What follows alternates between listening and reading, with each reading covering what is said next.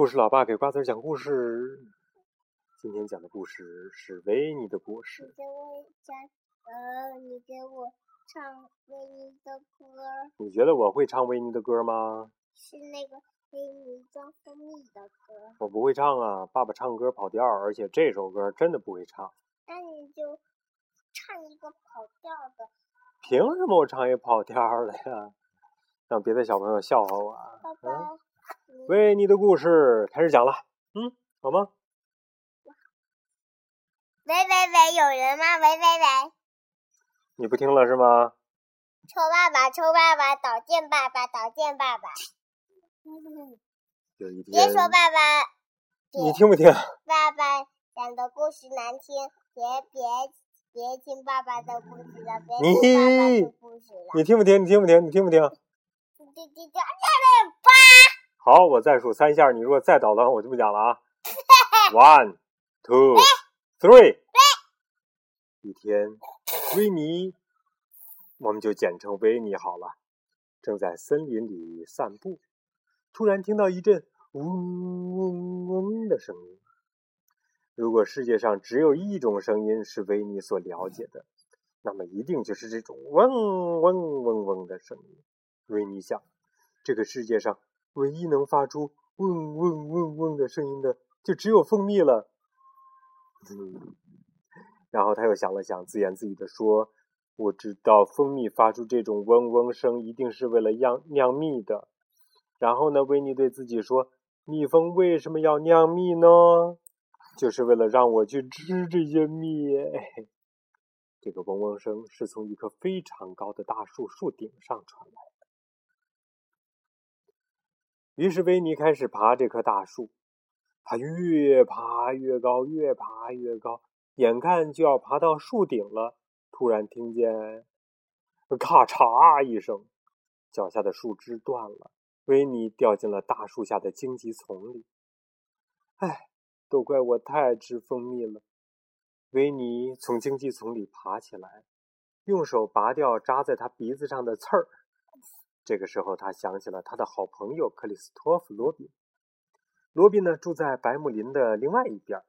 维尼决定去找罗宾，他也许能帮上一个忙呢。维尼觉得这个时候他非常需要一个蓝色的气球。他想，嗯，如果有一个蓝色气球，我就可以伪装成天空中的一片小黑云，这样就不会被蜜蜂们发现了。可是呢？他的好朋友罗宾可不认为这是一个好主意，不过罗宾还是决定帮助维尼。罗宾呢，正好有一个蓝色气球，于是他俩带着气球出发了。路过一滩黑乎乎的稀泥的时候，维尼特意进去滚了几下，这样他就更像一片小黑云了，至少他自己是这么认为的。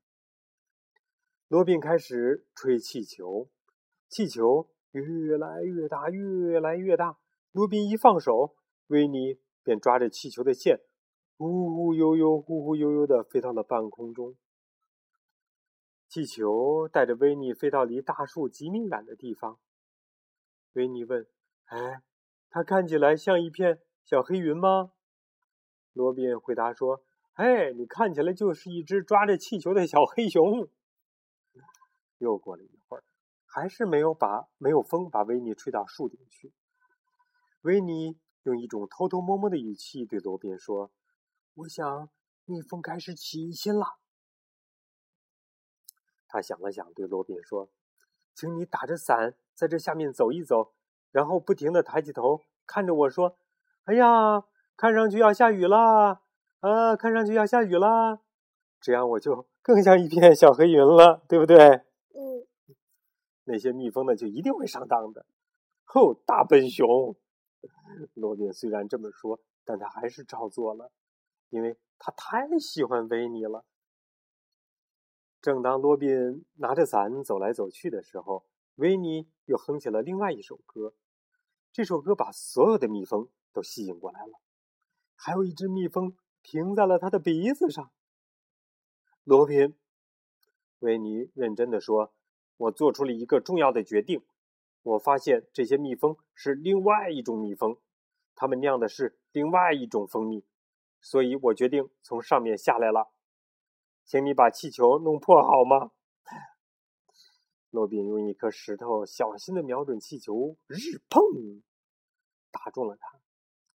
气球里的气儿慢慢的跑了出来，维尼也随着气球慢慢的飘了下来。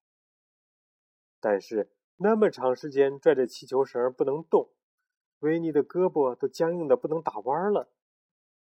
在接下来的好几天里，他只好一直保持着举手的姿势。看，举手怎么举手啊？这样。哦，就像投降一样，对不对？几天以后，维尼终于可以动一动他的胳膊来做健身操了。他在伸胳膊的时候，又编了一首小曲儿。呃，这个小曲儿是这么说的：哒啦啦，哒啦啦，哒啦啦，哒啦啦啦啦啦啦。哦天！没有词儿。谁说走调了？嗯。吃过早饭。维尼一边在树林里散步，一边得意地哼着他新创作的小曲儿，希望有人能够听见。突然，他看到一大片沙地，那片沙地中间有一个很大的洞。哦，这样一个大洞就表示要到了瑞比的家了。维尼高兴地叫起来：“这也意味着有人会听我的歌，还意味着会有好吃的。”维尼忽然意识到，这是。吃蜂蜜的好办法，比伪装成一片云轻松多了。不过，当维尼去敲门的时候，谨慎的瑞比装作不在家，甚至说自己去拜访维尼了。